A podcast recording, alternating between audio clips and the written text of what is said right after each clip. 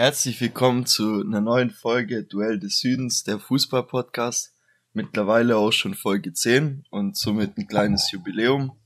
Ähm, gleich mal zu dir, Tim, wie geht's dir?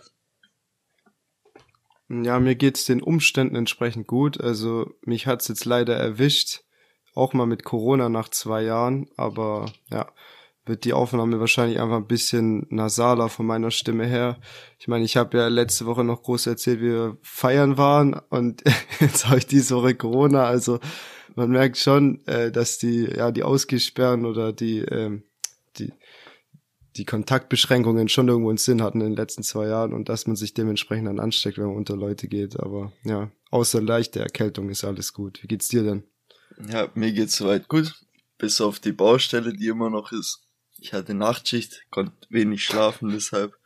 Deswegen auch nochmal sorry, dass die Aufnahme später kommt.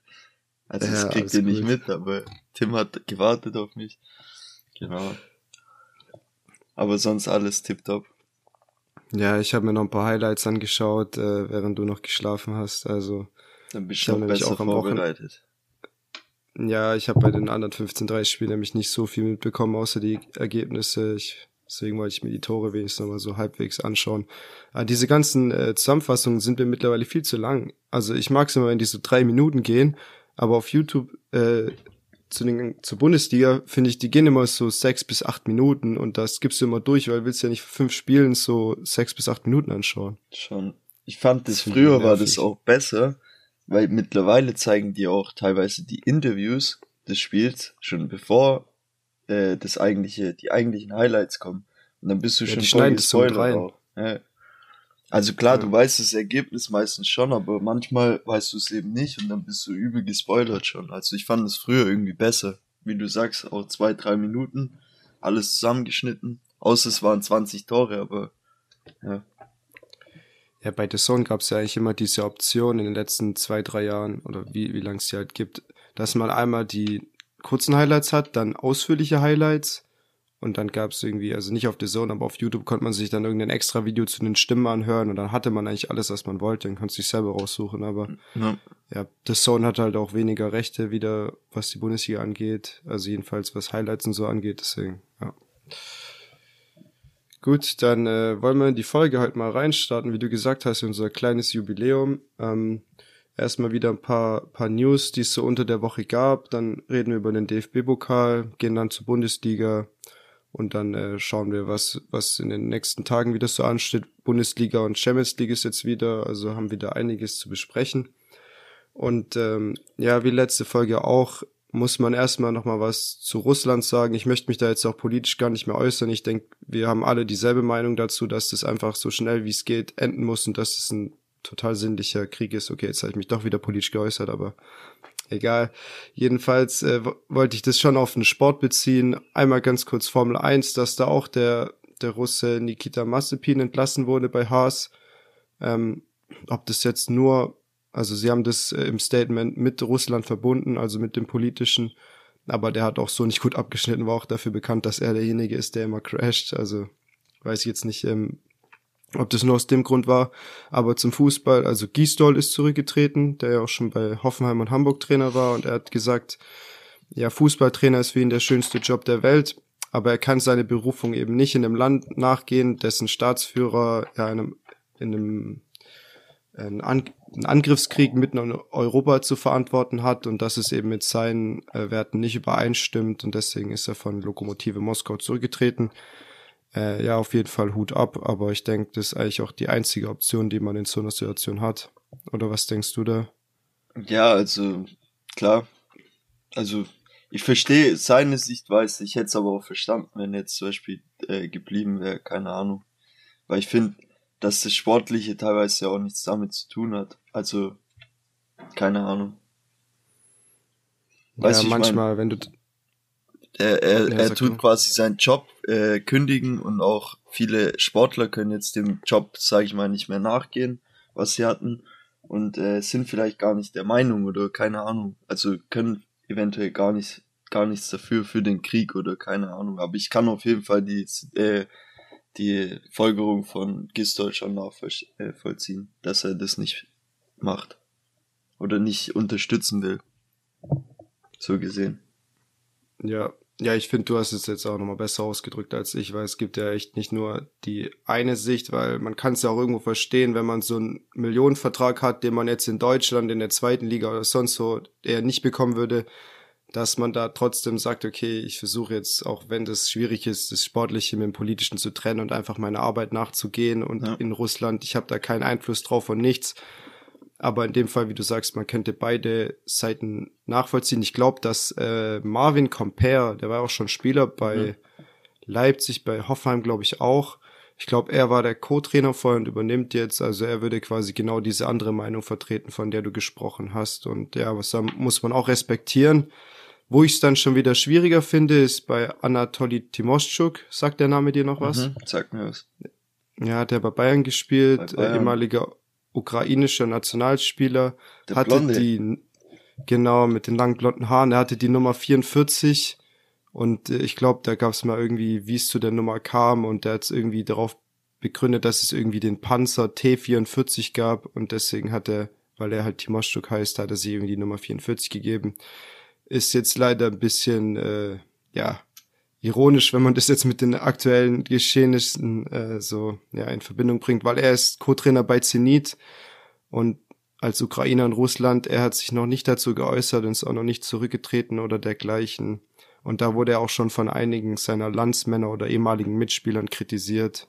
Aber ja. das möchte ich jetzt auch nicht bewerten. Sein, sag ich mal, Kollege oder äh, André Warnim ist ja auch zurückgetreten. Hast du es mitbekommen? Der hm. ist ja auch. Äh, ja, der hat mal bei äh, Hertha, Leverkusen gell? gespielt. Und Hertha, glaube ich auch. Ich meine aber auch Favre, bei Leverkusen. noch. Und der ist äh, auch ein Ukrainer und der ist auch zurückgetreten von ZSK. Mhm. Moskau, glaube ich. Ja, genau. Und der ist auf jeden Fall auch zurückgetreten. Also da sieht man, wie zweierlei das äh, gemacht wurde oder wie jeder da seine eigene, seinen eigenen Umgang damit hat irgendwie ja, wir kennen ja jetzt auch nicht die kompletten Hintergründe, ähm, aus welchem ja genauen Grund jetzt welche Entscheidung getroffen wurde. Vielleicht wurden da hin hinterrum schon irgendwelche Absprachen gemacht, dass man jetzt erstmal Ruhe bewahrt und den Vertrag dann im Sommer auflöst oder keine Ahnung. Es kann ja verschiedene Lösungen geben. Und äh, in der Bundesliga haben die ja das Logo geändert, dass quasi die Ukraine-Flagge mit dem Bundesliga-Logo verbunden wurde. Das wurde in Russland dann auch zensiert. Also da gab es dann noch das normale Bundesliga-Logo zu sehen. Ich weiß da nicht, wer die Rechte hat, aber da wurde es eben so übertragen. Ich habe ja letzte Woche schon gesagt, dass Ab, ähm, Abramovic ähm, jetzt die Clubführung übergeben hat. Und jetzt ist er noch einen Schritt weiter gegangen. Jetzt hat er quasi Chelsea zum Verkauf gestellt. Und möchte ähm, spenden, gell? Genau an ähm, eine Stiftung oder seine Stiftung, dass das Geld irgendwie oder der Profit vom Verkauf an die ukrainischen Opfer geht oder also an wen genau, Teil, weiß ich ja. jetzt nicht, aber ja.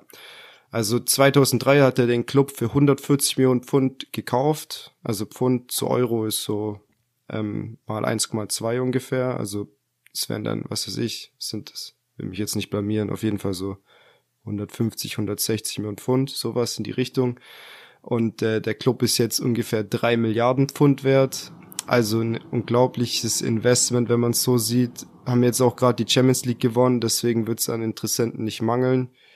Und er meinte, es ging ihm nie ums Geld, sondern äh, um die Leidenschaft, äh, ja, und den Spaß an dem Club, an, an der Sportart und so weiter. Also in dem Sinne von ihm ein feiner Zug. Wie viel da aus Imagegründen ist und was nicht, will ich jetzt nicht bewerten, weil das, das ist auf jeden Fall eine große Summe, die da zusammenkommt und äh, ja, Menschen, die es brauchen, dann auch zugutekommt. Ja. Und ich habe auch gelesen, dass Conor McGregor, kennst du den, den UFC-Fighter, ja. also MMA-Kämpfer, dass er interessiert ist. Hat einfach so WhatsApp-Chatverläufe auf Twitter gepostet. Aber ja, also er hat auch äh, einige Millionen verdient, vielleicht auch 100 Millionen. Ähm, oder ich glaube, in einem Jahr, der war sogar mal der bestbezahlteste mit 150 Millionen oder sowas. Also mhm. kranke Summen. Ja, gut, auf drei Miljarden kommt er dann trotzdem nicht ganz. Also er müsste sich mit ein paar Leuten zusammentun. Ich denke, der hat schon krasse Werbedinger auch gehabt, wo er sehr, sehr viel Kohle mhm. noch bekommen hat. Aber ich denke, der hatte auch so einen Lifestyle, dass er das ganze Geld schon rausgebuttert hat. Oder viel davon. Ja, aber bleibt spannend, wer den Club auf jeden Fall übernimmt. Ja, ja, ob es wieder irgendeine Investorengruppe aus dem Nahen Osten, aus Saudi-Arabien oder, oder aus Asien ja. oder ein amerikanischer Investor, also sind ja gefühlt nie Europäer, die die Clubs dann übernehmen. Meistens nicht. Ja, sorry, ich muss mich vielleicht das ein oder andere Mal räuspern. Kein äh, Problem. Ja, dann äh, noch eine andere Sache, die ich witzig fand. Ähm, wir haben ja schon die letzten Folgen immer wieder über Kurt Summer gesprochen, der ja was äh, ja Dummes oder Schlimmes gemacht hat mit seiner Tierquälerei bei seiner Katze. Der gut, ja, die Katzenflüsterer, genau. Jetzt hat Liverpool gegen West Ham gespielt, äh, also im Anfield Stadium und Kurt Zuma hat auch wieder gespielt und da ist einfach ein Kleinflugzeug übers Stadion geflogen, das hinten dran den Schriftzug hatte, Cat Lives Matter. also,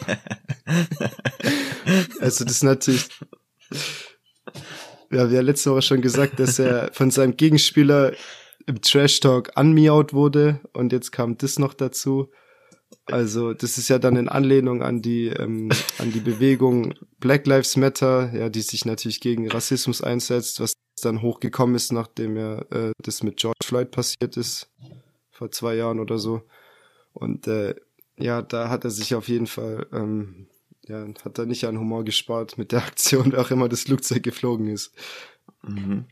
Dann hat der, hast du das Spiel gesehen gestern City gegen Man United? Nee, ich habe nur Ergebnis irgendwann zwischendurch mal. Ich weiß gar nicht, wie es ausgegangen ist, aber City hat die ja hergespielt, so wie es aussah. 4-1 habe ich hinge also gesehen gehabt im Ticker, weil ich habe äh, in der Zeit äh, italienische Liga geschaut, weil da war auch ein Topspiel, mhm. Mailand gegen Neapel. Und da habe ich es nur im Ticker gesehen. Wie viel ist es ausgegangen? 4-1 für ah, okay. City. Zweimal De Bruyne, zweimal Mares. Einmal hat Mares sogar so eine Ecke direkt Wolle genommen. Dropkick äh, flach ins Eck, also auch ein wunderschönes Tor. Und wie du sagst, äh, ja, die haben die ziemlich hergespielt, vor allem in der zweiten Halbzeit. In der ersten Halbzeit sah es am Anfang noch ziemlich gut aus, weil Sancho konnte dann ähm, ausgleichen zwischenzeitlich. Aber ich habe eine unglaubliche Statistik gesehen und zwar hatten sie die letzten 15 Minuten 92% Ballbesitz. Also okay. sowas habe ich auch noch nie gesehen. Also die Man United Spieler haben sich komplett aufgegeben und dann liest man natürlich wieder, wenn man für Maguire und äh, äh, Van Bissaka und äh, ich weiß nicht mehr, wer der dritte Spieler war oder Fred noch irgendwie, ich glaube über 150 Millionen für die drei dann kann man natürlich hier äh, das Unverständnis der Manchester United-Fans, die ja der größte Club vor zehn Jahren noch waren, kann man dann schon verstehen. Ja, auf jeden Fall bei 92% Ballbesitz. ja, dann habe ich noch was Witziges gelesen. Da würde ich einfach mal eine Schätzfrage an dich stellen. Und zwar, was denkst du denn, wie viel Geld hat José Mourinho mit Abfindungen, beziehungsweise dadurch, dass er entlassen wurde, verdient in seiner Karriere bis jetzt? Boah, das sind immer so schwierige Schätzfragen, aber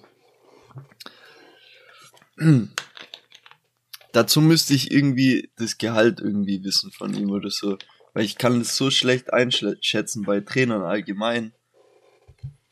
Aber das werden auf jeden Fall, keine Ahnung, ich denke mal 15 Millionen. Ja, das ist auf jeden Fall eine süße Zahl, die du da genannt hast. Also das 15 Millionen war wahrscheinlich so die letzten zehn Jahre sein Durchschnittsgehalt. Okay. Und der, ich, in der Zahl, die ich jetzt nenne, ist ja kein Gehalt mit drin, sondern ich glaube nur die Abfindung beziehungsweise einfach die Vertragsauflösung. Also Abfindung. Und äh, ich habe gelesen, 97 Millionen Pfund, sprich 118 Millionen Euro, nur dafür, um den Vertrag aufzulösen. Ja. Also unglaubliche Zahlen. Ähm, ich meine, er war ja schon richtig oft ein Weltklasse-Trainer und der ist es wahrscheinlich auch nach wie vor, aber bei Tottenham, bei Manchester United, da wurde er auch oft bei, an ihm gezweifelt, dass er nicht mehr so der Trainer ist, wie er bei Inter, bei Porto, bei Real zwischenzeitlich oder lange auch war. Und deswegen ja, gab es da das ein oder andere abrupte und auch chaotische Ende und deswegen wurden da auch mal langfristige Verträge aufgelöst. Also ganz krasse Zahlen. Und dann mhm. ähm, Bevor wir zum DFB-Pokal gehen, habe ich noch eine Sache gelesen und zwar wollte Anderlecht mit einem 16-Jährigen verlängern, der heißt, äh, oh, jetzt, jetzt kommt wieder meine Sternstunde in Sachen Namen aussprechen, äh, Rayane oder Ryan, also ich weiß nicht, wie man das ausspricht, Rayane schreibt man's. Bonida. Marianne. Nee, ohne, ohne Mi. Okay. Und zwar, ähm, ja, mit ihm wollten sie verlängern. Er hat sich gedacht, ja gut, ich bin ja jetzt 16 geworden, da kann man schon mal 700.000 Euro Jahresgeld verlangen. Und deswegen kommt es wahrscheinlich nicht zustande und er geht für eine kleine Ablöse, also wird spekuliert zu Ajax Amsterdam. Kann man mal gespannt sein, ob der, ob der seinem Namen dem gerecht wird. Ich habe auch gelesen, dass Mokoko schon, ähm, bevor er in der Bundesliga gespielt hat, schon 300.000 Euro jährlich verdient hat. Also auch diese Summen scheinen jetzt für die Top-Talente ja zur Selbstverständlichkeit zu werden. Einfach weil man muss ja so wie sein, muss halt aufs richtige Pferd setzen. Und wenn du ihm jetzt 300.000 gibst und er dafür nicht wechselt, dann ist er vielleicht in drei Jahren 30 Millionen wert und dann ist es wieder eine, eine mega kleine Summe im Gegensatz dazu. Aber für viele Vereine eben auch schon sehr, sehr viel Geld. Weißt du, ich meine? Deswegen ja, werden Vereine, die, sag ich mal, nicht so die, das Kapital haben wie eben andere, wie Dortmund oder keine Ahnung, werden sich niemals so Spieler holen, die schon in dem Alter so viel wert sind.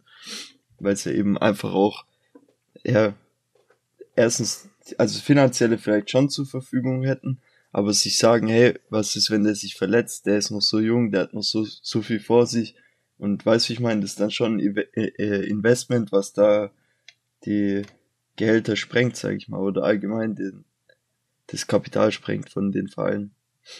Ja, definitiv. Wie du sagst, also der wird jetzt nicht zu Fürth wechseln oder so, sondern mhm. dann schon eher zu einem europäischen Topmannschaft oder auch Ajax, die eben mit Talenten extrem gut können, die eine gute Jugendmannschaft haben.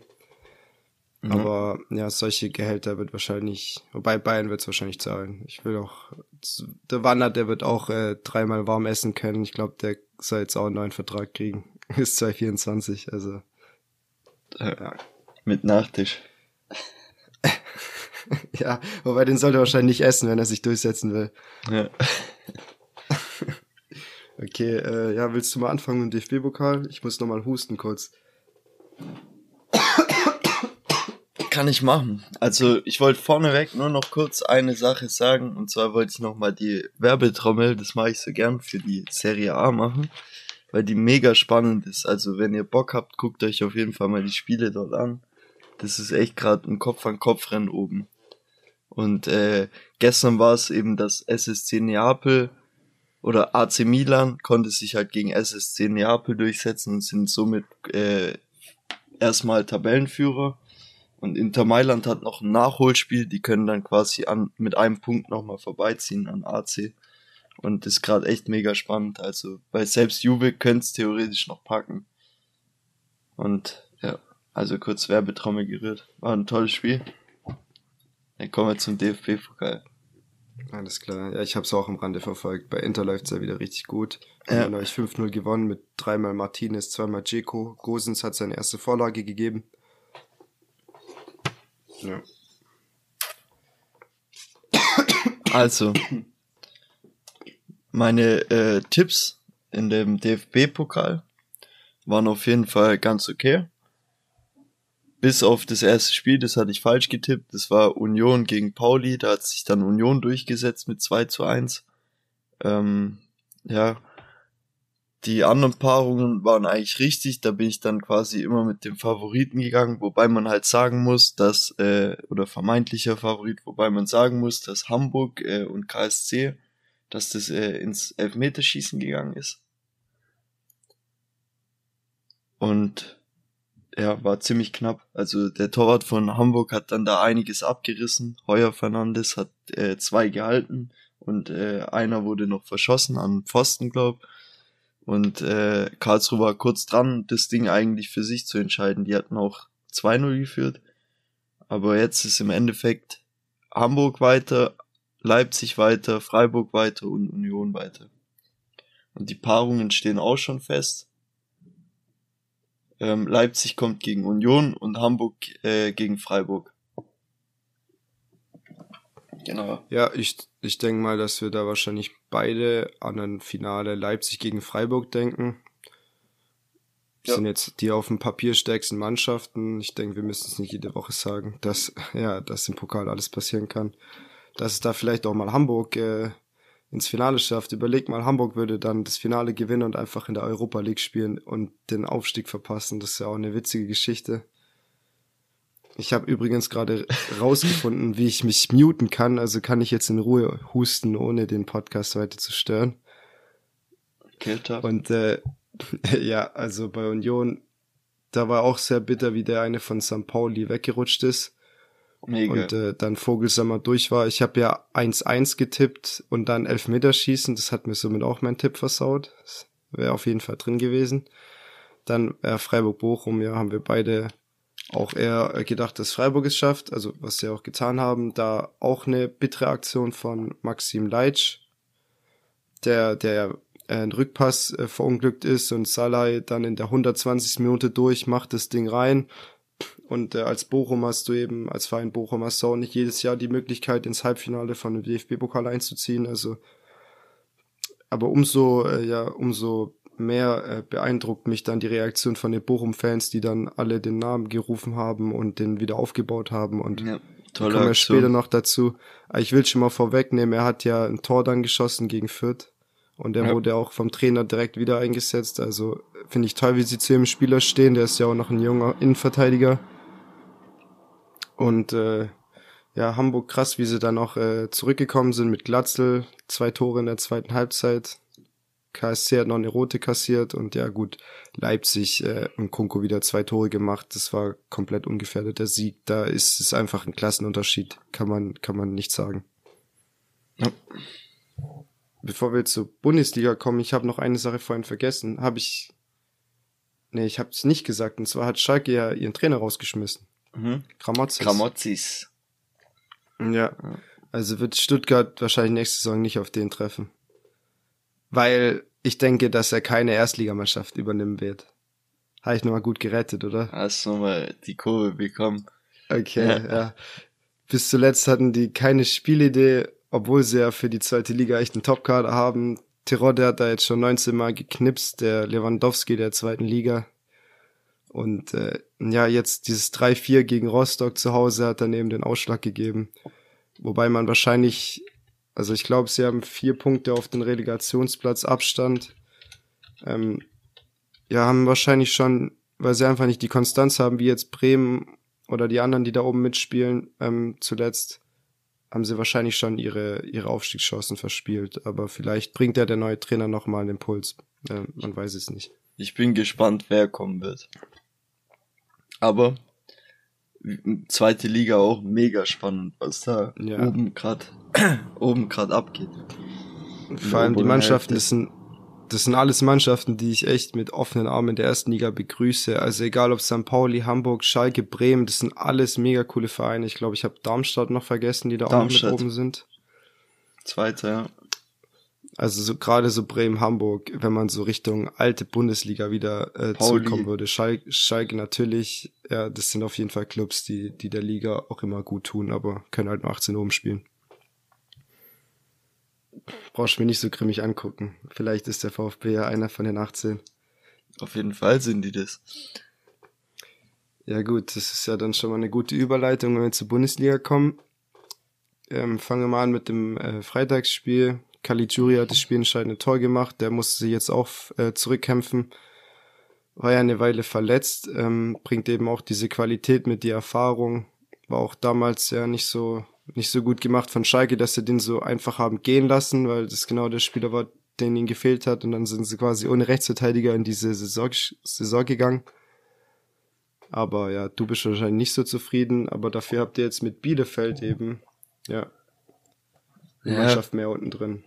Nee, ich bin schon zufrieden mit dem Spieltag allgemein, aber klar, irgendwie habe ich halt schon die ganze Zeit, seit wir den Podcast machen, predicted, dass Augsburg dieses Jahr ein Kandidat ist. Und so mittlerweile mogeln die sich da ganz schön raus. Ich würde die jetzt zwar noch nicht abschreiben, also dass die, dass ich sage, die sind jetzt durch oder keine Ahnung, aber ähm, die mogeln sich da gerade immer wieder durch mit ein paar Punkten. Also spielerisch, kämpferisch passt bei denen doch wohl mehr als ich gedacht hätte. Mhm. Ja, dann äh, das nächste Spiel ist schon äh, Bayern gegen Leverkusen. Da habe ich jetzt gelesen, dass Leverkusen Diaby nicht äh, oder bis zu 100 Millionen für den verlangen will, ist auf jeden Fall eine stolze Zahl, aber der spielt ja auch gerade überragend und du willst ja nicht direkt deine Spieler wieder auf dem Markt anbieten, sondern vielleicht den einen oder anderen Verein auch eher abschrecken. Und es ja. wäre natürlich schön, wenn man den noch äh, ein, zwei Jahre in der Bundesliga sehen dürfte. Auf jeden Fall.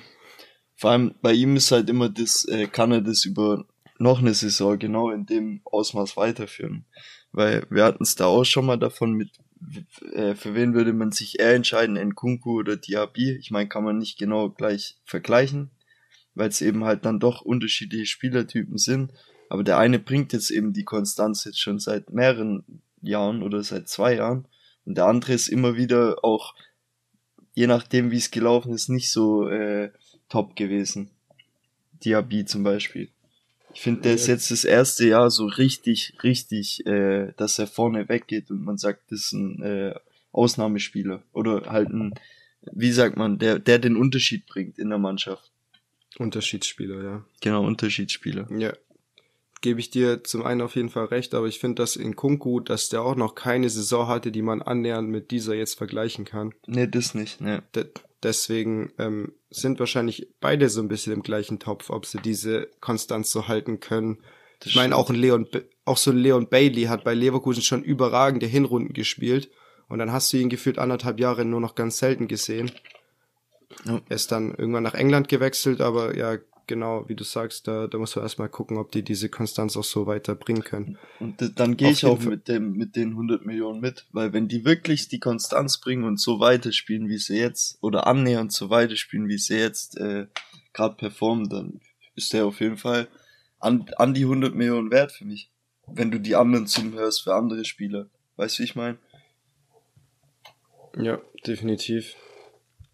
Ja, dann kommen wir mal zum Spielerischen und zwar Bayern gegen Leverkusen ist ja jetzt auch so ein bisschen das Duell der Youngsters, Musiala gegen Würz, die beiden jungen deutschen Nationalspieler. Auf jeden Fall hat Bayern am Anfang ziemlich viel Druck gemacht, hat das Spiel eigentlich gut unter Kontrolle gehabt. Ähm, Leverkusen hat es nur ganz schlecht aus der Hälfte rausgeschafft, haben ja mit einer Dreier- bzw. Fünferkette gespielt.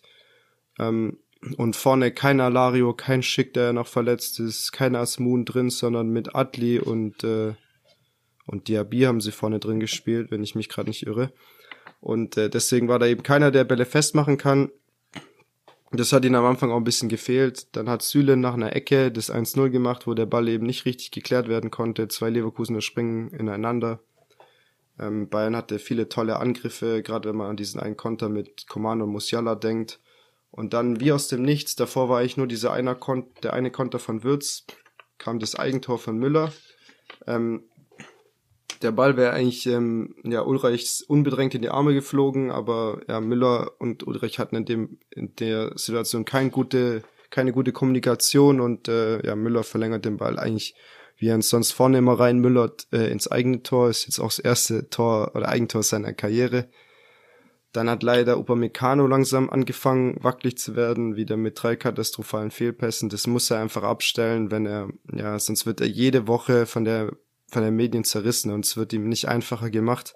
Auch wenn andere Spieler nicht gut gespielt haben, wird trotzdem er immer als erstes genannt. Und äh, ja, dadurch hätte es auf jeden Fall auch noch 2-1 vor der Halbzeit stehen können, wo Atli eben dann den Rückpass abfängt, Ulreich umkurft und dann Pfosten schießt. Und dann äh, hat er aber auch eigentlich nochmal, hatte glaube ich Gladbach, äh, Gladbach, Leverkusen nochmal eine Doppelchance, Ulreich war überragend. Ähm, und dann Bayern wollte eigentlich nur noch in die Pause, hatte dann nochmal die Chance über Gnabry. Also es ging hin und her. Willst du auch noch was zu dem Spiel sagen? Ich muss schon wieder husten. Nee, an sich äh, gutes Fußballspiel. Wie du sagst, auch dieses Hin und Her war spannend. Spannung war die ganze Zeit drinne. Ähm, ja, ich halt gut. nee, ich habe nicht genossen, musste nur husten. Okay, es hat sich trotzdem so ja. Nee, auf ja, also jede spannend. Mannschaft, ja, jede Mannschaft hätte eigentlich in, Führung, in Führung gehen können. Ähm, Richards hat mir auch gefallen, hat seine Zweikämpfe ge äh, gewonnen. Pavard eigentlich mit der beste Verteidiger der Bayern in den letzten Wochen, echt in guter Form. Spiel hat sich dann leicht beruhigt, so ab der 55. Hatte noch einmal Sabitzer die Chance, eigentlich allein auf Radetzky zuzulaufen. Also ist er zugelaufen, aber hat ihn nicht gemacht. Es hätte ihm auch mal gut getan, so ein Spiel in eine Richtung zu lenken oder vielleicht sogar entscheiden, zu entscheiden. Baker ist dann noch knapp an der Gelb-Roten vorbeigekommen, ähm, wurde direkt danach ausgewechselt, also war eigentlich eine, eine dunkelgelbe, also hätte es auf jeden Fall Gelb-Rot geben müssen, meiner Meinung nach.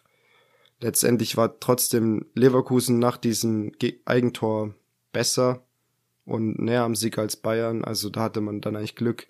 Lewandowski hat in hat glaube ich seit 2019 das erste Mal wieder oder also so fa seit fast drei Jahren das erste Mal zwei Spiele hintereinander keine Torbeteiligung in der Bundesliga. Das ist eigentlich auch ein ziemlich krasser, äh, krasse Statistik.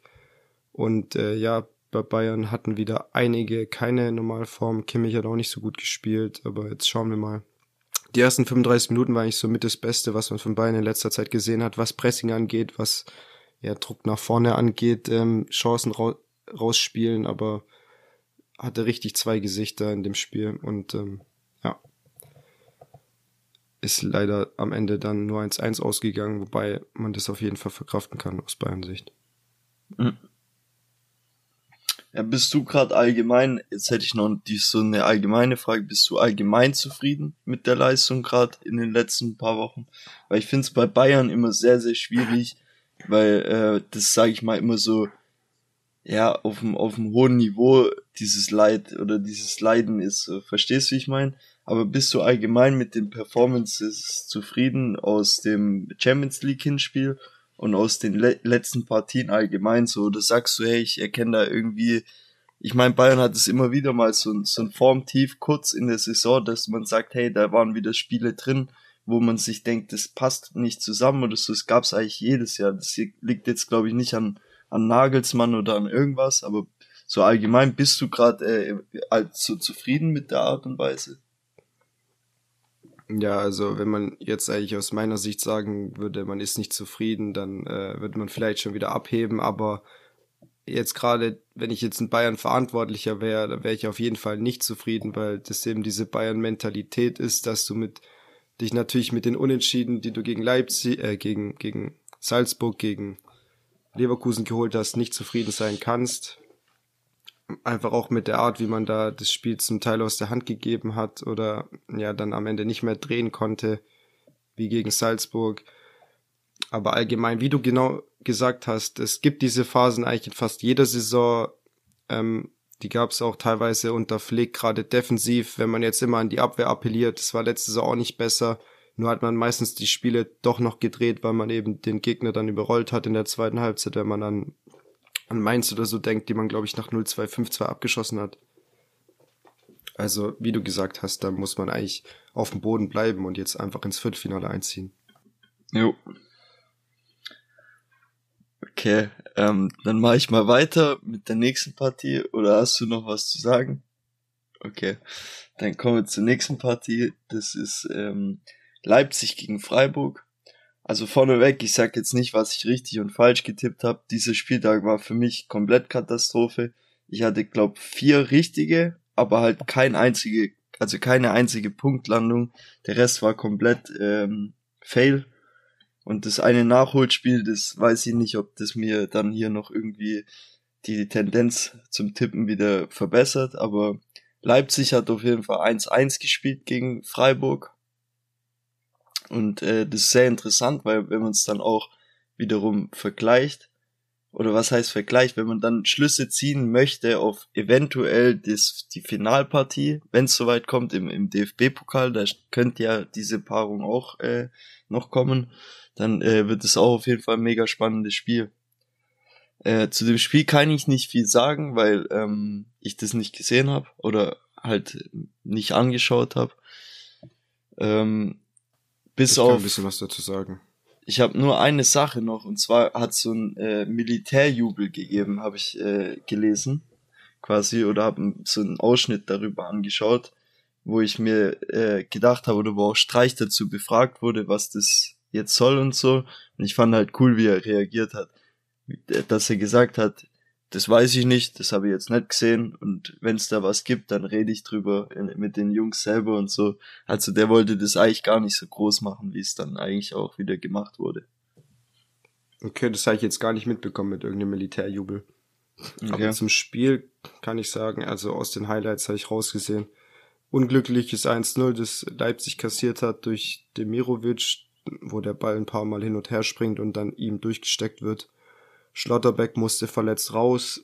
Angelino hat dann ähm, ja in der 90. noch den Ausgleich gemacht. Ähm, insgesamt 14 zu 4 Schüsse ähm, ja im, im Vorteil von ähm, Leipzig, also und auch 72 Prozent Ballbesitz, also hatten sie eigentlich die Spielanteile auf ihrer Seite. Ähm, du hast mich auch ziemlich ins Messer laufen lassen mit deinen Tipps, wo du gesagt hast, dass du schlecht getippt hast, ähm, weil ich habe ich habe sieben Spiele falsch getippt und einmal habe ich eins habe ich richtig. Also nicht Voll ganz Treffer. richtig, aber auch nicht. Nee, okay. ein Ui. Frankfurt, Frankfurt habe ich richtig, also gegen die Hertha habe ich getippt und das war das einzige, was halbwegs okay war, weil sonst äh, nur voll voll Nieten und wie du sagst, Dortmund wurde verlegt und das macht's dann auch nicht besser für mich. Nur Fahrkarten. Okay. Nur Fahrkarten, der äh, wie heißt der Fahrkartenkontrolleur war wieder äh, hier lange unterwegs bei mir. Ja. ja, ich habe noch äh, dazu gelesen, dass Mukiele anscheinend eine Vertragsverlängerung ablehnt, dass er wahrscheinlich dann auch den nächsten Schritt machen will. Ich meine, das hat ja Leipzig fast jedes Jahr mit Upamecano, mit Konate, die dann sagen, ja, ich habe jetzt hier meine Entwicklung ähm, weiter fortgesetzt, stagniere vielleicht auch langsam wie Mukiele, den ich jetzt nicht mehr groß, große Entwicklungsschritte beim sehe und die wollen dann vielleicht ins Ausland oder größeren Vertrag bei einem anderen europäischen Topclub. Ja. Ja, dann gehen wir, gehen wir weiter zu Wolfsburg gegen Union. Das hat Wolfsburg durch einen Eigentor von Avonie für sich entscheiden können nach einer Ecke. Union hat da insgesamt mehr Abschlüsse. Die Offensive war teilweise auch komplett abgestellt von Wolfsburg, konnten es aber über die Zeit retten. Castells hat auch gut gehalten. Ja. Ja, dann kommen wir zu Hertha Frankfurt. Also, ich weiß nicht, bei denen geht's gerade auf jeden Fall ab bei Hertha. So, ähm, Frankfurt gut gespielt gehabt, machen dann auch zwei, drei Tore, die natürlich auch durch Fehler von der Hertha eingeleitet wurden, wo, also ich erinnere mich da genau an ein Tor, wo der Torwart rauskommt, den Ball irgendwie gerade noch so wegspitzelt und dem äh, Lindström von Frankfurt vor die Füße, es war dann das 3-0, glaub, oder ja, 3-1, ich weiß jetzt gerade nicht. Und äh, der schiebt den über alle drüber aus, weiß nicht, 25 Metern oder so, wie ein Lüpfer rein. Und auch davor schon auffällig sehr, sehr viele äh, Fehlpässe in der Abwehr. Mark Oliver kämpft mit ein paar katastrophalen Fehlpässen. Boyata auch mit ein paar Fehlpässen hinten drin das darf einfach nicht passieren, wenn du so schon dann in Rückstand kommst oder so früh da dir, sag ich mal, ja, egal was man dazu sagt, so diese Selbstbewusstsein oder so quasi rausziehst, indem du nur Fehlpässe machst im Auf Aufbauspiel. Also ich habe dann auch Interviews danach gehört gehabt, wo gerade Mark Oliver Kempf interviewt wurde und der gesagt hat, also er findet es krass, er ist ja erst seit kurzem hier, aber wenn die eigenen Fans ein äh, quasi an oder Lieder singen mit ihr Absteiger und sowas, also ich glaube, da ist gerade richtig ähm, kurz vor zwölf. Ja, ich glaube, da hat's fast schon zwölf geschlagen. Also ja. wir wir benutzen ja immer mal wieder das Wort bodenlos, wenn wir von der Hertha sprechen. Und wenn man von bodenlos redet, dann hat, dann ist man ja eigentlich im freien Fall, wenn man keinen Boden unter den Füßen hat. Und ich sehe gerade bei der Hertha auch keinen, der da den Fallschirm irgendwie die, die Reißschnur ziehen könnte. Ich wüsste nicht, wer es da machen soll. Und deswegen glaube ich, dass sich das fortsetzt. Also Segel, ich war Segel. Segel. Selke. Selke hat ja dann noch ein Traumtor geschossen per Volley und hat dann erstmal einen Jubel ausgepackt, wo man sich ans Ohr fasst, ich kann euch nicht hören und ich glaube, da wollte vielleicht gerade, wenn du sagst, äh, an die Pfiffe und äh, ja, was da so geschrien wurde, wollte er vielleicht daran ein bisschen appellieren, die wieder auf seine Seite zu ziehen. Aber ja, der, der Jubel ist dann vielleicht doch, wenn man, wenn man eine Nacht drüber schläft, hätte man es vielleicht nicht machen sollen ähm, Korkut meiner Meinung nach. Ja, das war schon die absolut falsche Entscheidung. Der hat, ja, ich will ihn jetzt nicht persönlich angreifen, aber er hat eigentlich fast bei allen Stationen, wo er vorher war, versagt, hat schlechten Punkteschnitt gehabt. da weißt du nicht, wie du so eine Mannschaft äh, nach Dardai übernehmen sollst, die du nicht kennst. Ja, schon. Außer, außer beim VfB hat der eine Saison sogar echt äh, viel gerissen. Nach dem Aufstieg direkt Siebter geworden. Ich weiß nicht, ob das dann äh, das hochzieht. Aber wie du sagst, davor hat er nie irgendwo viel ja, gerissen auch. gehabt. Ähm, was ich nur kurz noch zum Säckel, äh, zum Selke sagen wollte, ich kann es schon irgendwo nachvollziehen, dass wenn du wochenlang einen Shitstorm kriegst oder wochenlang irgendwie die Leute nur auf dich äh, im, im Internet und auch überall quasi immer wieder sagen, hey, das ist nicht Bundesliga tauglich und so.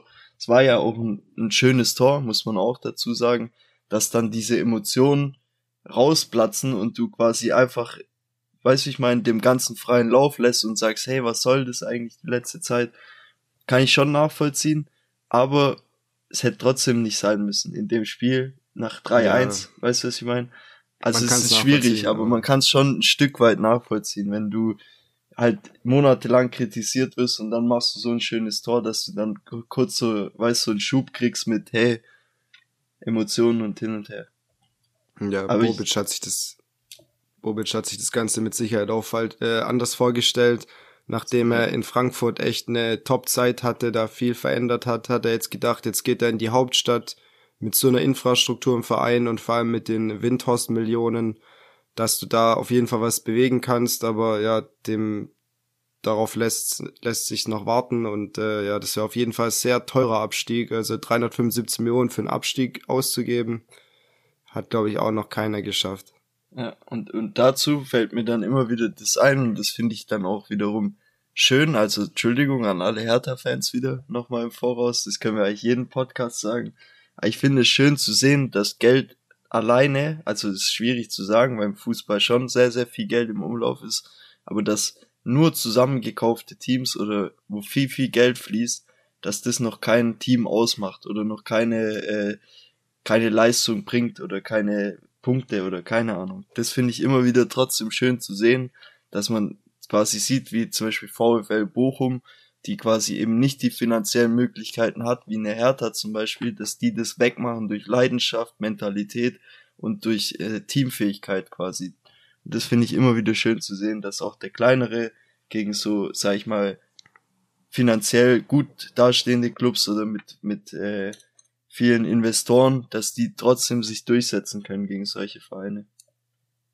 Ja, gebe ich dir absolut recht. Sowas kann natürlich gut gehen, wenn du dir Leute zusammenkaufst und du schießt jedes Spiel drei Tore, die spielen sich in den Rausch und dann haben die auch Spaß am Fußball, Spaß am Leben und dann äh, sieht's gut aus. Aber wenn sich so eine Mannschaft im Abstiegskampf wiederfindet, dann hast du auf einmal nur noch eine Söldnertruppe beisammen und äh, dann identifiziert sich keiner mit dem Verein und denkt sich, ja, wenn ich absteige, ich koste viel zu viel Gehalt, dann werde ich wieder in die Premier League verkauft und äh, krieg vielleicht noch mehr. Und das haben wir vielleicht auch bei Gladbach, bei dem einen oder anderen Spieler, wo wir jetzt dann gleich drauf zu sprechen kommen.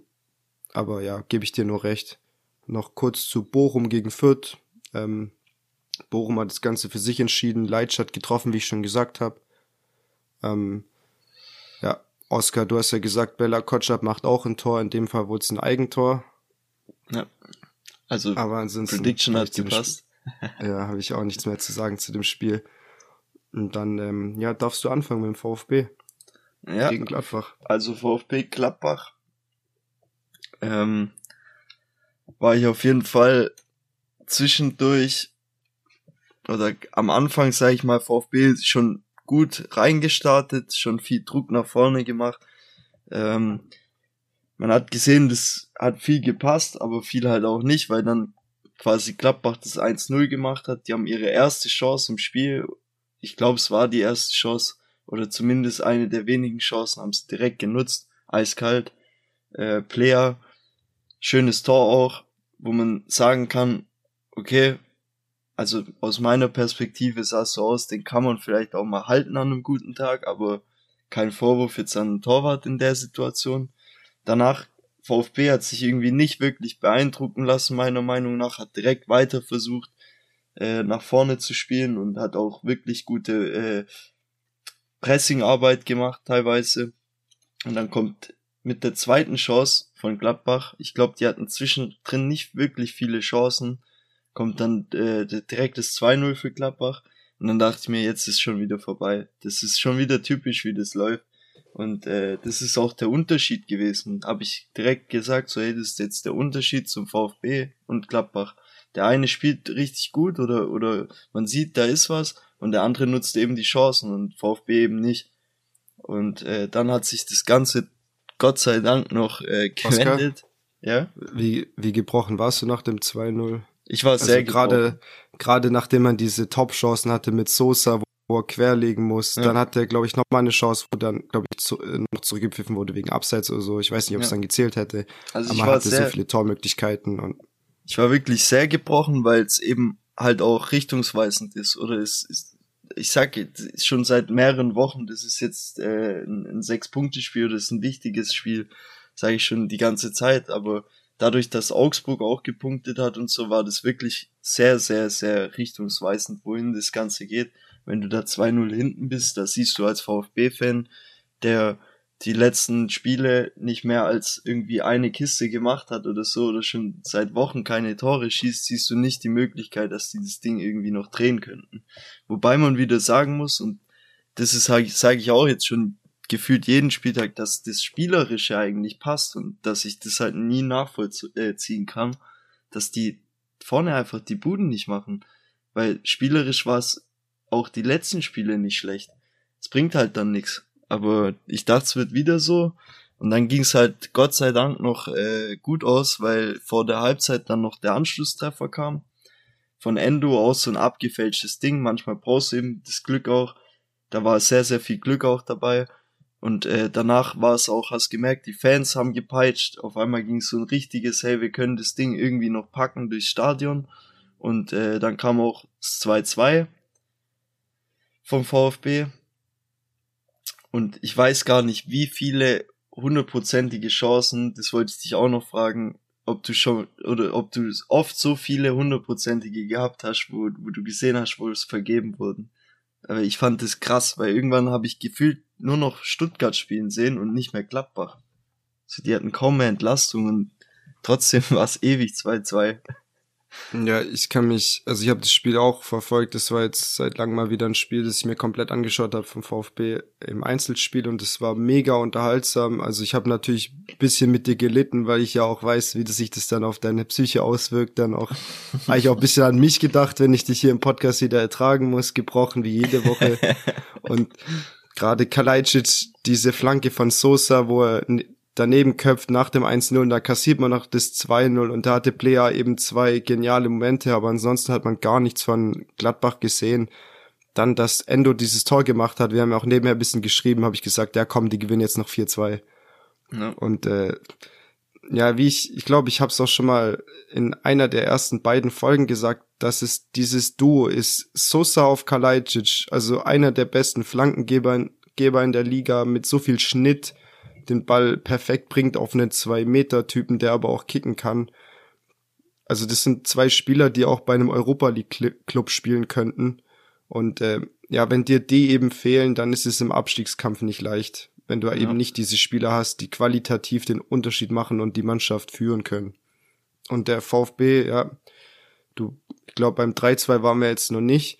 Da hat sich Sosa nee. dann über die Außen durchgetankt. Das ist in der 83. Minute macht, glaube ich, setzt sich gegen zwei, drei Spieler durch, kommt zur Grundlinie runter. Kalajdzic setzt sich schön ab, kriegt den Ball, nimmt ihn einmal an und mit Auge äh, schiebt er ihn ins Eck rein. Die halbe Abwehr von, von Gladbach steht auf der Linie, aber keiner hat sich mit, äh, mit äh, nach Kalajdzic orientiert und Sommer hat's danach gesagt, VfB hat verdient gewonnen, war in allen Belangen besser. Also er hat da überhaupt kein Blatt vom Mund genommen und Hast du es mitbekommen, dass die Ordner vom VfB dann noch die Gladbacher geschlagen haben? Ja, habe ich mitbekommen, dass da was gab. Und, und anscheinend willkürlich und alles Mögliche. Also auch keine schöne, keine schöne Aktion. Ich meine, keine Ahnung, ich finde sowas immer schwierig zu beurteilen, deswegen will ich da auch nicht groß meine Meinung bilden, weil meistens gehören halt schon auch zwei dazu, irgendwo. Also ich kann mir vorstellen, dass dann nicht nur der Ordner aus, aus dem Nix irgendwas gemacht hat, aber trotzdem rechtfertigt ist sowas natürlich nicht. Nee, gerade, ich meine, wenn es zwei Fans sind, wäre es es auch nochmal was anderes, wie wenn es ein Ordner macht und die Bilder dann durch ganz Deutschland gehen. Auf jeden Fall. Wie er da, wie er da die Fäuste ausgepackt werden, aber ja, ich weiß auch nicht, was da passiert ist. Ich habe aber in der Woche noch was anderes gesehen, was ich dir einfach mitbringen wollte, und zwar ist es eine Aufstellung vom VfB 2011. Ich weiß nicht genau, welche Jugendmannschaft es ist. Ich glaube, es war U16 oder so zu dem Zeitpunkt. Und zwar im okay. Tor, im Tor haben wir Vlacho Dimos, spielt Vlaco jetzt Dimos, bei ja. Vlaco Dimos, okay, so spricht man aus. Ist ja Grieche, spielt bei, bei Benfica. Mhm. Dann in der Viererkette haben wir Kulaj, Kulajinac, mhm. Kera, Rüdiger mhm. und Toljan. Toljan war ja auch bei Hoffenheim Dortmund, jetzt spielt er, glaube ich, in Italien. Rüdiger Chelsea, wird er wahrscheinlich bleiben im Sommer. Kera PSG, Kolasinac ist, glaube ich, noch bei, ähm, bei Arsenal. Also unglaublich, bis jetzt nur europäische Topclubs, außer jetzt Toljan. Dann Mittelfeld, Rani, Kidira, Kimmich und Holzhauser. Gut, da ist, davon ist jetzt nur einer Weltklasse. Ich weiß nicht, was, was mit dem Holzhauser passiert. Kennst du den noch? Ja, der hat eine Zeit lang beim VfB gespielt. Wo der jetzt dann gelandet ist, keine Ahnung. Also der hat sogar also bei den Profis gespielt gehabt. Holzhaus, mhm. Raphael Holzhaus. Ja, war nicht schlecht. Und, und dann haben wir im Sturm haben wir Stöger, jetzt bei Mainz, Werner, Chelsea, Gnabry, Bayern. Also krasse Mannschaft. Überleg mal, es war vor elf Jahren. Und wie viele Namen davon du heute kennst und. Ach, das war eine Mannschaft quasi. Das war eine Mannschaft 2011. Ja, und das finde ich auch das Krasse am VfB. Wenn du dann noch die anderen nimmst, die quasi nicht in der Altersgruppe waren, was da noch für, für Waffen auch äh, ja, zu anderen Vereinen gewechselt sind. Eigentlich traurig. Ja, Leno. Ja. Gibt ganz viele Beispiele. Es ist wirklich. Aber die Mannschaft ist also, schon krass, ja. Ist schon eine Ansage, ja. Mhm. Gut, ja, dann gut. hat der VfB jetzt wieder Hoffnung auf jeden Fall. Auf ähm, jeden Fall. Was halt noch glaub, schön war, ist, ist dieses, diese Mentalität, die auch nach dem Spiel spürbar war, dass es einfach irgendwie den Bann gebrochen hat. So kam es mir vor. Die Fans haben auch, wie Kalajdzic auch gesagt hat, haben mega Stimmung gemacht und du hast bei diesem Jubel, wo dieses 3-2 gefallen ist, wo die Fans und die Spieler an der Ecke standen, alle zusammen, wie die geschrien haben, du hast gemerkt, da ist so viel Druck abgefallen und ich hoffe, dass man das natürlich jetzt auch positiv mitnehmen kann für die nächsten Spiele und äh, dass es quasi jetzt nicht sich drauf ausgeruht wird, sondern genau daran angesetzt wird und viel über diese Mentalität und diesen Kampfgeist äh, kommt. Und äh, dann bin ich zuversichtlich. Ja, VfB hat genauso gespielt, wie du spielen musst, wenn du ein Absteiger bist, egal wie es steht, du gibst dich nicht auf. Du hast jetzt gemerkt, dass du auch nach Rückstand gewinnen kannst, was extrem wertvoll ist für die nächsten Spiele. Falls mal 1-0 hinten liegst, dann dann musst du nicht gleich den Kopf verlieren, dann kannst du immer noch das Spiel drehen. Und jetzt hast du dir gezeigt, ich war so lange gefühlt ohne Tor, jetzt habe ich drei Tore geschossen gegen Gladbach, was jetzt aktuell auch nicht der Maßstab ist, aber trotzdem, also gut, man, man muss auf jeden Fall sagen, Gladbach ist natürlich, ähm, wo die sich jetzt reingespielt haben, wo wir es gesagt haben mit Söldner, wo du den einen oder anderen Spieler, der sich schon in der nächsten Saison bei einer anderen Liga, bei einem anderen Verein sieht, und äh, ja, das wird ihn jetzt auf jeden Fall zum Verhängnis. Dann ist es natürlich noch ungünstig, wenn du einen E-Ball verlierst im gleichen Moment, der vielleicht noch ein bisschen den, da den Druck rausnehmen könnte mit dem einen oder anderen Spruch auf der Pressekonferenz, aber ja. Also bei Fall. Gladbach ist auch auf jeden Fall richtig der Wurm drin. Das also geht schon auch in die Richtung härter. Nicht vom spielerischen her oder vom Ding her, aber dieses diese Art auch wie die Spieler im Interview geredet haben, das ist schon fast eine, eine Demütigung, oder wie soll man sagen, das ist schon fast so, hey, ein Weckruf, damit irgendwie der, der Trainer fliegt oder so. So kam es mir rüber. Weißt du, es ist schon so, so, so ein Hallo-Wachschrei, wenn Kramer dasteht und sagt, äh, uns kann nur noch Gott helfen. So gefühlt. Weißt du, wie ich meine, nach dem Spiel. Ja. Und das finde ich schon, das ist schon so ein Handtuchschmiss irgendwie. Ja. Wobei ich finde es extrem schwer zu sagen, wie viel der Trainer da jetzt machen kann und wie viel nicht. Adita, Klar. Aber du, ja, du, aber du weißt, wie ich meine. Er ist verantwortlich, ja. Genau. Wenn, wenn Spieler irgendwann schon so reden, dann ist es halt meistens irgendwie, dass man sich gegen irgendwie den Trainer lehnt oder sowas. Oder halt irgendwie was bezwecken will damit. Und auch Sommer, wie du sagst, kein Blatt vor den Mund genommen. was ich sagen muss, hat auch äh, Matthäus im, im, im während dem Spiel gesagt, dass Tyram einfach, dass es bodenlos war. Wie er da beim 3-2 hinterher joggt und, und nicht mit diesem Wille noch irgendwie den Ball holt. Und er hätte wirklich die Möglichkeit gehabt, ich habe es mir ein paar Mal danach noch angeguckt, dass er den Sosa einfach stoppt, da an der, an der Seite. Und dann kommt es nicht zu diesem 3-2. Aber für mich, ich will mich nicht beklagen. Danke, Tyram, top. Ja, gut.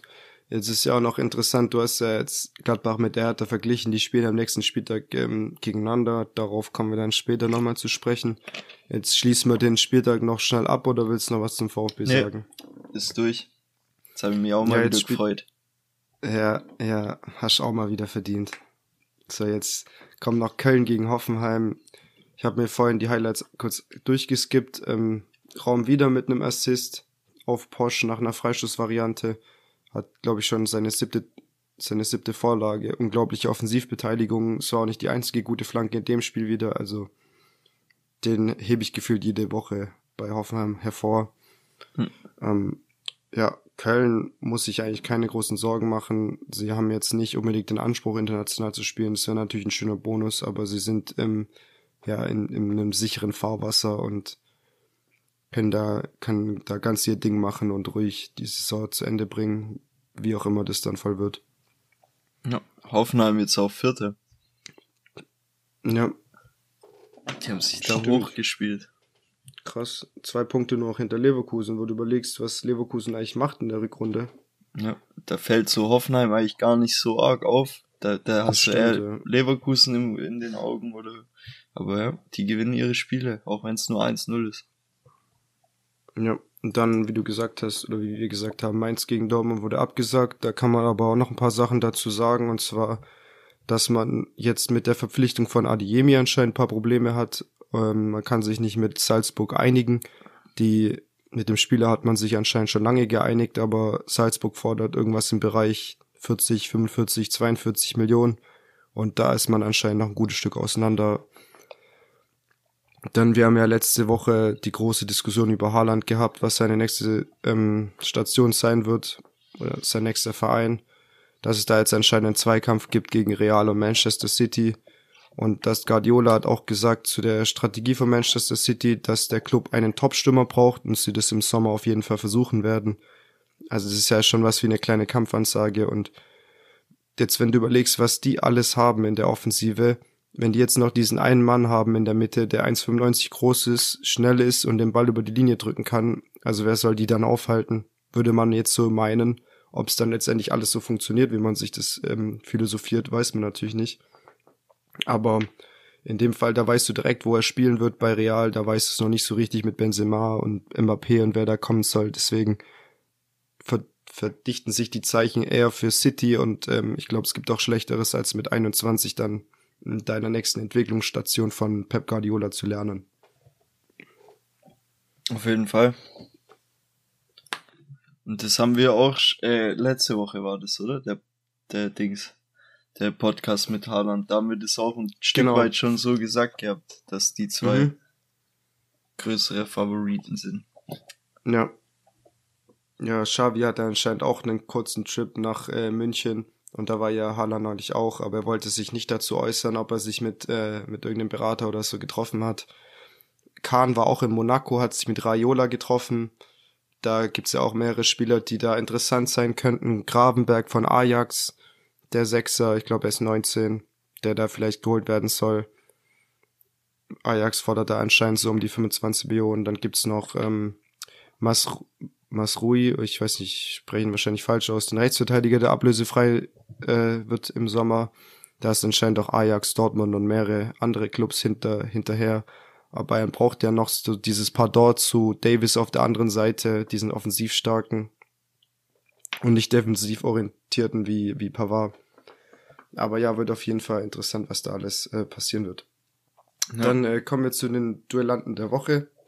Jo. Ich fange mal an mit meinem Torwart. Also ich habe Castells, weil er mhm. die Null gehalten hat in einem Spiel gegen Union, wo die, ich weiß nicht mehr wie viele Torschüsse, ich glaube 19 sogar oder 19 Schüsse, auf jeden Fall mehr Schüsse als Wolfsburg abgegeben haben und ähm, ja, Ulreich will ich da auch noch hervorheben, der das 1-1 mit festgehalten hat, aber er ist es nicht geworden wegen den äh, Kommunikationsschwierigkeiten bei dem 1-1 mit Müller. Ansonsten wäre es für mich äh, Ulreich gewesen.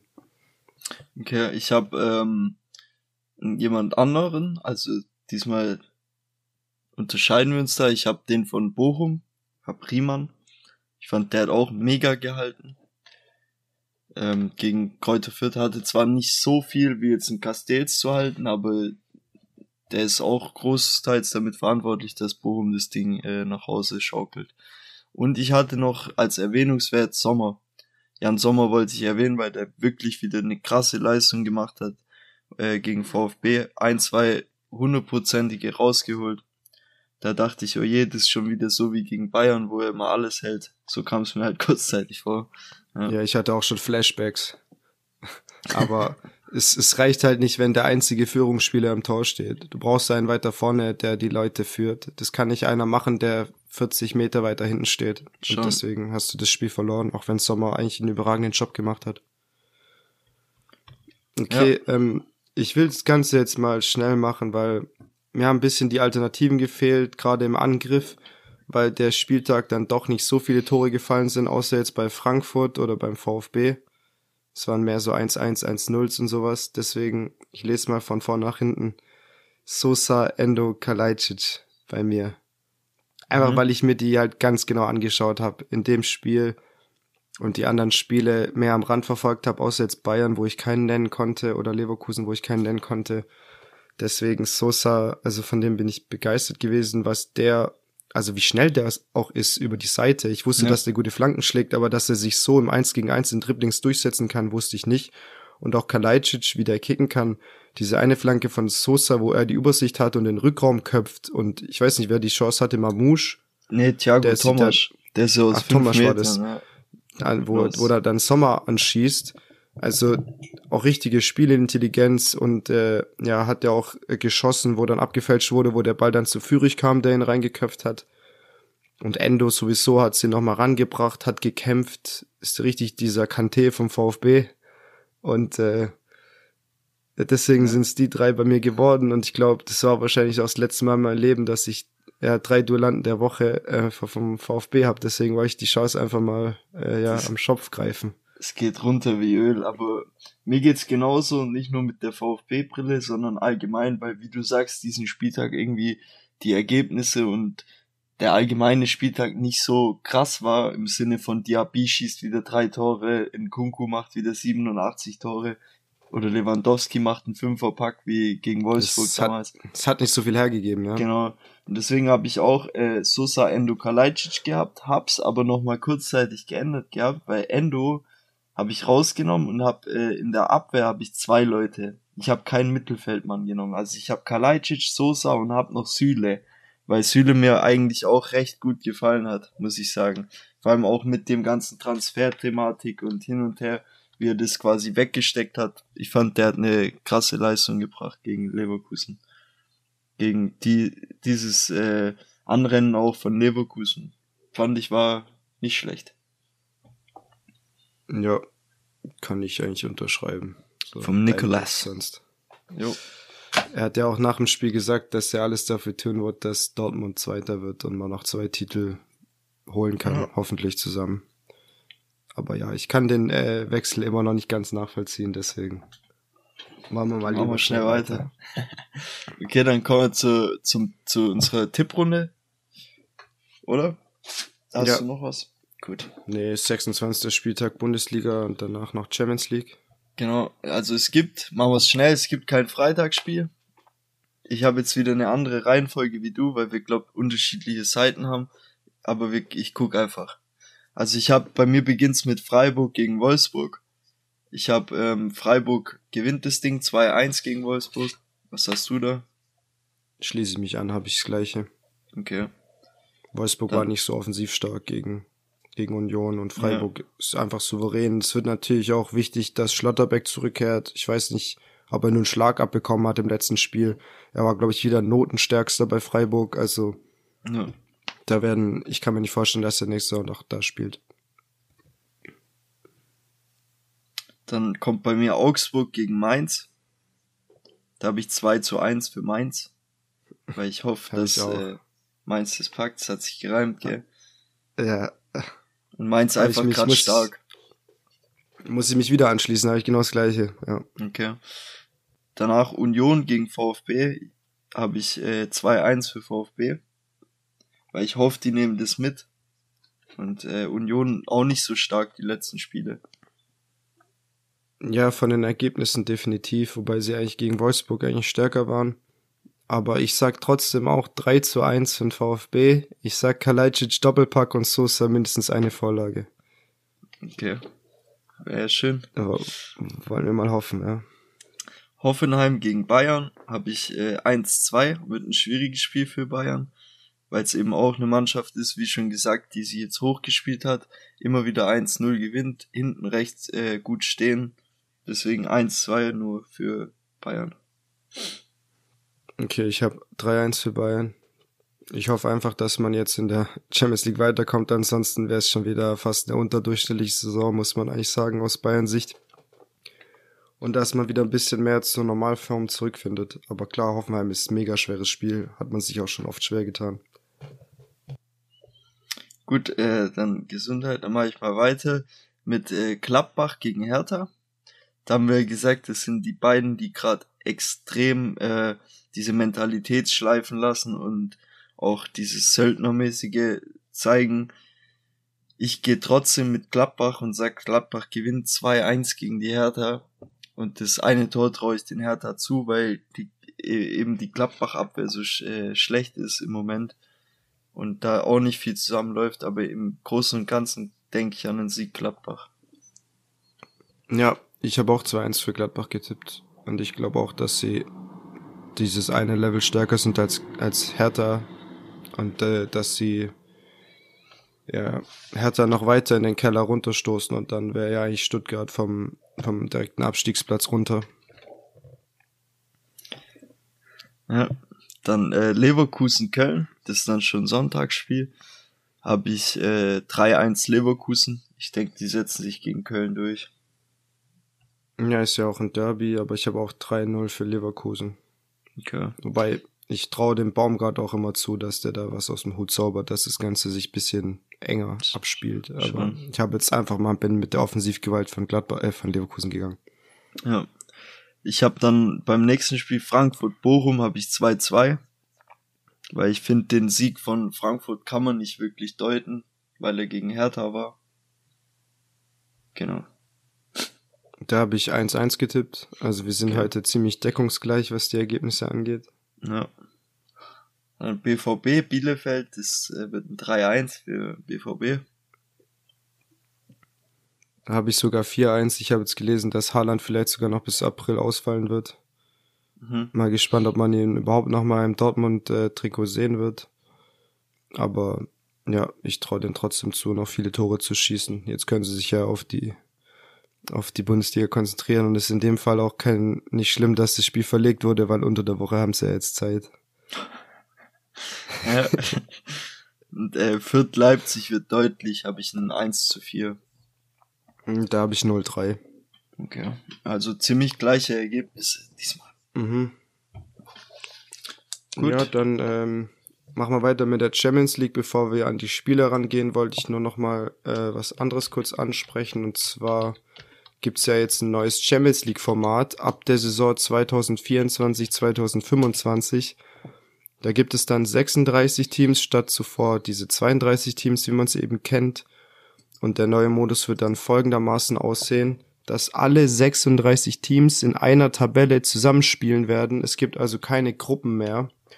Und die besten acht Teams aus der Gesamttabelle erreichen dann ins Achtelfinale. Und die 16 anderen Mannschaften, also Platz 9 bis Platz 24, wenn ich mich gerade nicht vertue, werden dann eine Playoff-Runde spielen, um quasi die anderen acht äh, Plätze im Achtelfinale auszuspielen. Und danach ähm, geht das Turnier dann ganz normal weiter, wie man es sonst auch kennt. Und ähm, während dieser Phase gibt's eben fünf Heimspiele und fünf Auswärtsspiele, also im, im Prinzip zehn Gruppenspiele in einer einzelnen Gruppe statt wie zuvor sechs Gruppenspiele. Und äh, das macht 100 Spiele mehr insgesamt in dem Wettbewerb.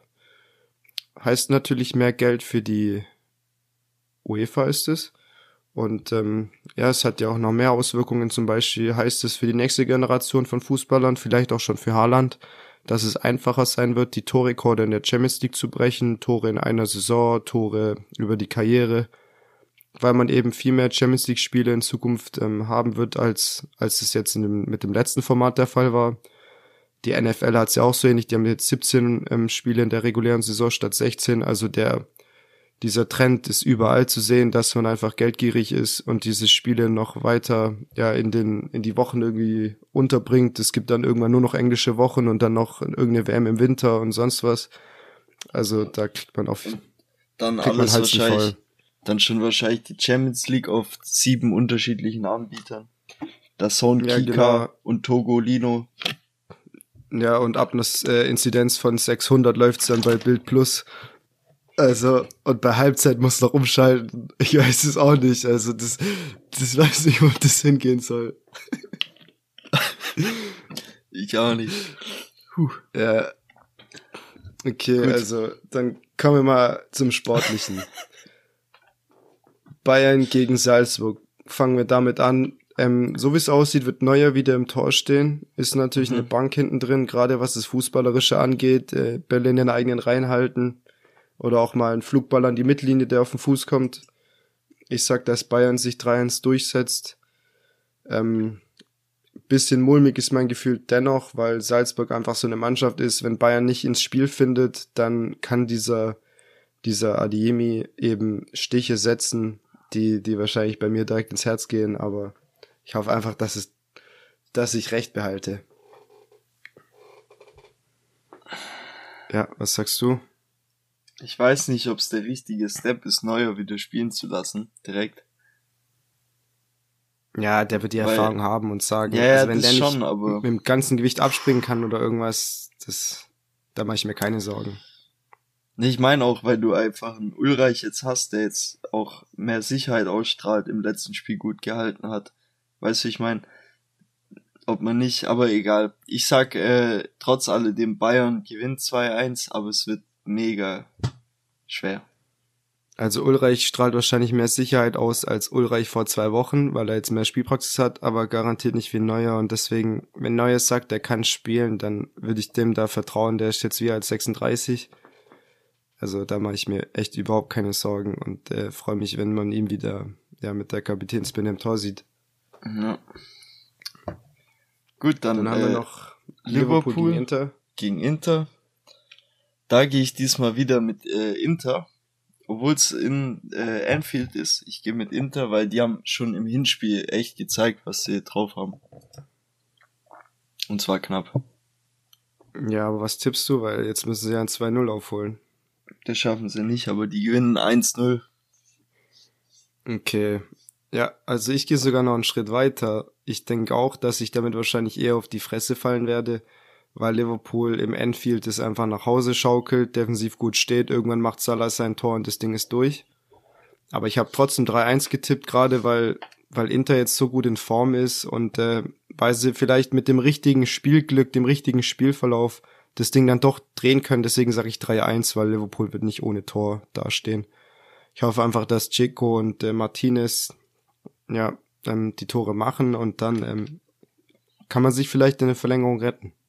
Ja.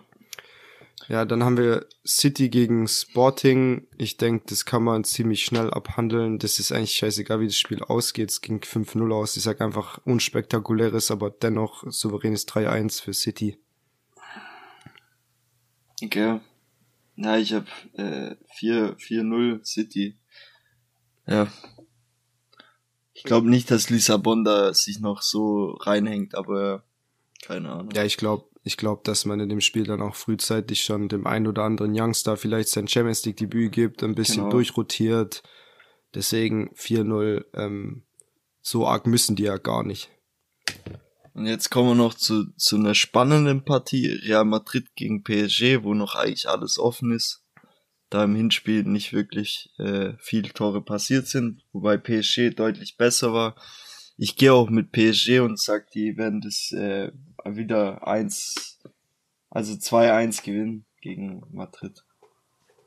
Ja, auch. ich sag, dass es, dass das Spiel 1-1 ausgeht, sprich, dass Real Madrid bis zum Ende noch kämpft, dieses 2-1 zu machen, um sich in die Verlängerung zu retten.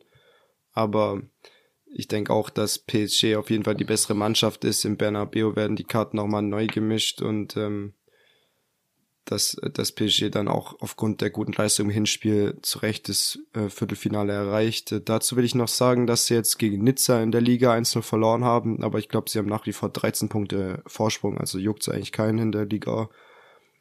Nizza hat ja auch im Pokal gegen ähm, PSG gewonnen, im Elfmeterschießen sie da rausgehauen. Also da läuft's richtig gut. Da ist der Trainer äh, Christophe Galtier.